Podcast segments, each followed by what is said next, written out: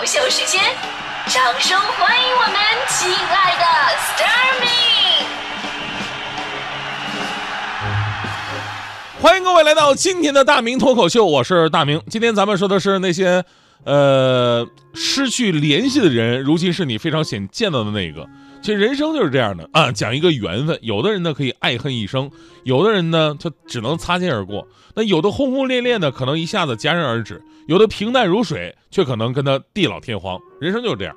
其实今天我们讲这个话题的时候呢，很多听众都是跃跃欲试啊，想说一个人，但是碍于现在的身份呢，哎呀不敢说啊，求匿名。放心，咱们那些求匿名的朋友们，你们的微信都已经被我截图了。信息量很大，你们知道该怎么办啊？啊，开玩笑，我是不会出卖大家的。要出卖，先我出卖我自己，真的。所以今天我我吐血挥泪，我跟大家伙说说我真实的人生经历。为什么如今我看起来就像是一个有故事的人？没有事故的话，能有故事吗？对吧？今天咱们就用故事换故事。既然大家伙对我这么坦诚，我也坦诚一次，我就讲讲我的初恋。那是，要不算了吧。这好像不太应该说，是吧？要不要不咱们聊点别？大迪，大迪拿什么玩意儿呢？你说我我录音笔都准备好了，你跟我说这个，赶紧说。这一期节目我要拿出去卖啊！不是，这跟你有什么关系？你要不算了吧，让大家听着也不好，对对吧？呃，那是二零零一年的第一场雪，比二零零二年来的更晚了一些。哎，不对，音乐一起来我就不自觉的我就就在。二零零零年的高考当中，我失利了。而当时呢，我刚刚确认关系的初恋却被保送到了吉林大学。我曾经答应过他，我要跟你上同一所大学，跟你看星星、看月亮，从诗词歌赋聊到人生哲学。很显然，我的成绩达不到，于是为了完成这个梦想，我就选择了复读一年。当然，我对自己的实力还是比较了解的，就算是再复读一年，考上吉大的几率也不会那么的大。于是。我就拿来了上一年吉大各个专业的录取分数线，找那个分儿最低的专业。后来没错，我就看到了播音与主持艺术。这就是我今天从事这个行业最开始的理由，是不是很没出息？人家读专业顺带找了个女朋友，我是找女朋友顺带读了个专业。于是经过一年的努力，我终于在二零零一年考进了吉大，跟初恋在一个学校。他的寝室离我的寝室一共就六百米，我可以天天去找他。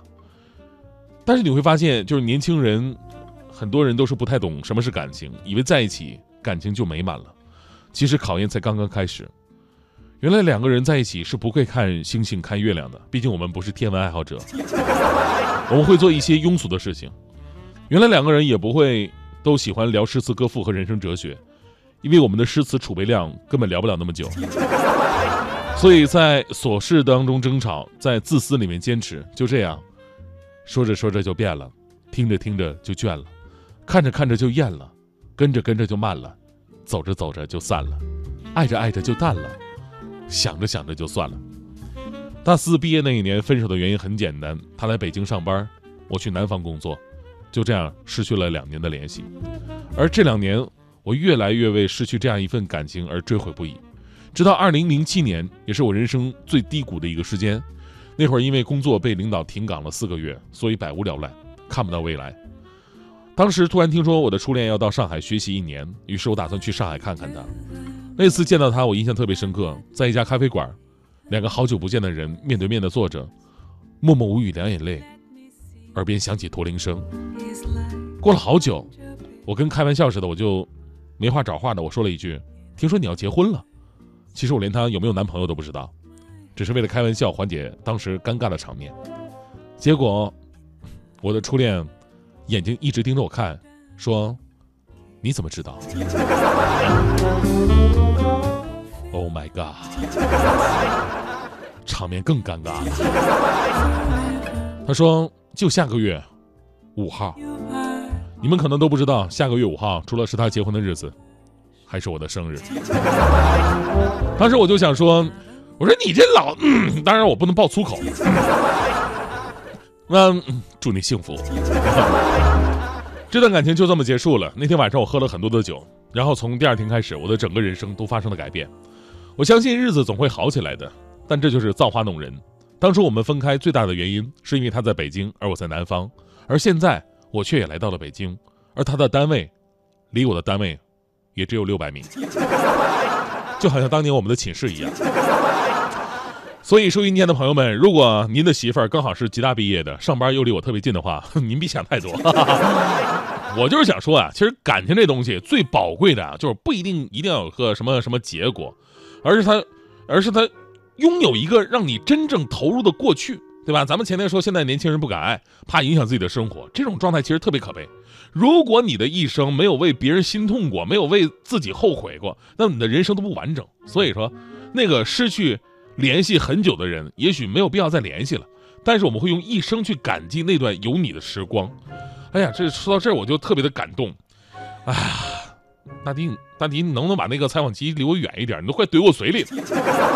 那念对啊，对 对，你知道我真的听得特别的感动啊，我都快哭出来了。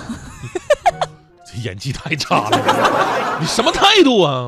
不是大迪，我真得说你两句。因为今天说这个话题的时候，其实我脑海当中一直浮现的是你的形象。怎么呢？你说你为什么一直找不到对象？你能能能理解吗？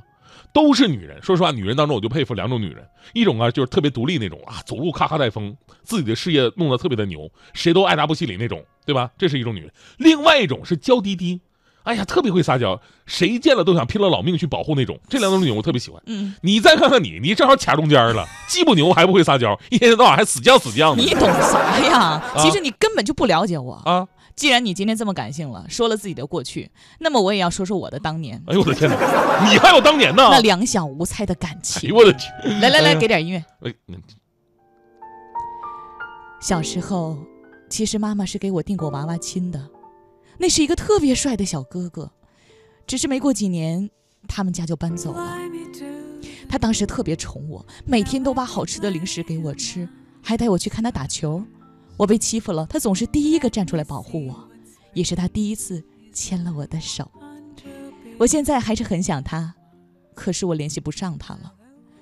你知道为什么我要做主持人吗？其实跟你差不多，我是希望有一天能在一个所有人都能听到我声音的地方去寻找那个男孩。所以，收音机前的听众朋友，如果您听到我的请求，那么就麻烦帮我找找，我真的很想跟他再续前缘。虽然过了这么多年，他的样貌完全不一样了，但我依稀记得他的名字，他好像叫什么彭于晏。啊，彭于晏，谢谢大家啊，成功的话给你们发喜糖哦。